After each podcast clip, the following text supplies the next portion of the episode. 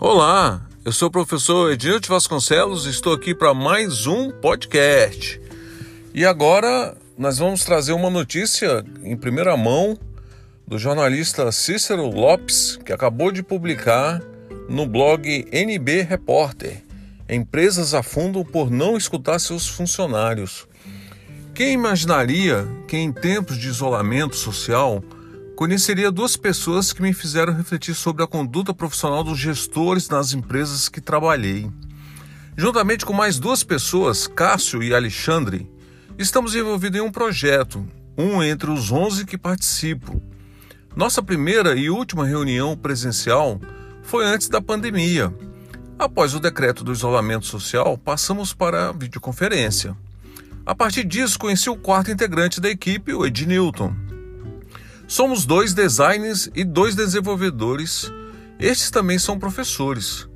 Todos nós estamos acima dos 50 anos. Em uma das nossas conversas, me chamou a atenção o comércio feito pelos professores que são voltados para a tecnologia. Eles revelaram o quanto é enriquecedor trabalhar com jovens. O universo tecnológico cresce na velocidade da luz Coisas novas surgem todos os dias e os jovens estão atentos a tudo. Para eles que cresceram em meio à tecnologia, praticamente aprenderam a manusear um smartphone antes de tirar as fraldas. É muito mais fácil interagir em diversos apps, conversando em grupos, absorvendo e disseminando informação. Se uma tecnologia surge de manhã, à tarde todos já ficam sabendo e na parte da noite todos já dominam a nova ferramenta. Os professores ensinam tudo o que é necessário para os jovens darem os primeiros passos na linguagem de código e, em troca, aprende com seus alunos novas soluções que surgem a todo tempo. Entre os alunos estão homens, mulheres, brancos, negros, heterossexuais e homossexuais, sem falar dos professores que beiram a terceira idade. Este é o ciclo perfeito na adversidade, principalmente entre gerações. Após ouvir o relato sobre ciclo de conhecimento, foi impossível não refletir e comparar a tudo que já vivi nas diversas empresas que trabalhei.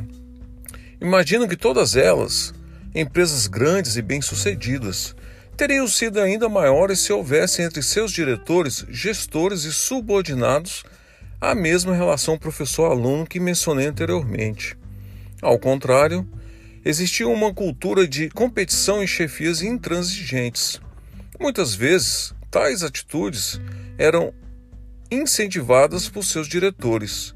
Essa é, é uma forma de gestão primitiva. Com o avanço tecnológico, ganha-se muito mais na troca de conhecimento. Espero que após a crise da pandemia as empresas mudem seus paradigmas.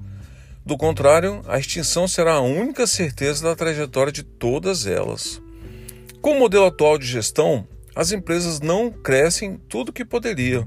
Os gestores mantêm seus empregos de forma limitante e os subordinados acumulam frustrações e medos. Hoje estou com 53 anos. Após minha demissão no último emprego, decidi não trabalhar mais de carteira assinada. Sei que seria difícil na minha idade conseguir algo, mas não foi por esse motivo a minha decisão. Fiz um retrospecto da minha vida profissional e concluí que não aguento mais passar por tudo novamente. Quero tocar projetos onde posso contribuir e também posso aprender. Atualmente estou fazendo alguns freelas, engatinhando na bolsa de valores e tocando diversos projetos. Posso dizer que estou indo muito bem e os resultados chegarão no tempo certo. Quando chegarem, será assunto para um novo artigo e um novo podcast. Para finalizar, deixo a dica de uma comédia que retrata bem o momento em que todos nós vivemos. Assistam Os Estagiários. Hoje me sinto como os personagens desse filme.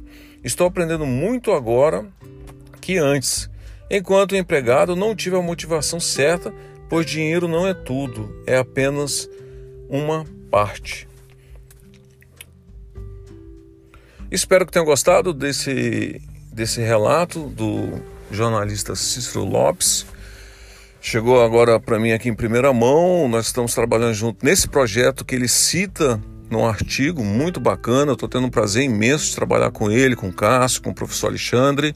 Junto nós quatro estamos é, em conjunto com o pai, um projeto aluno iniciante, realizando um projeto na área de turismo.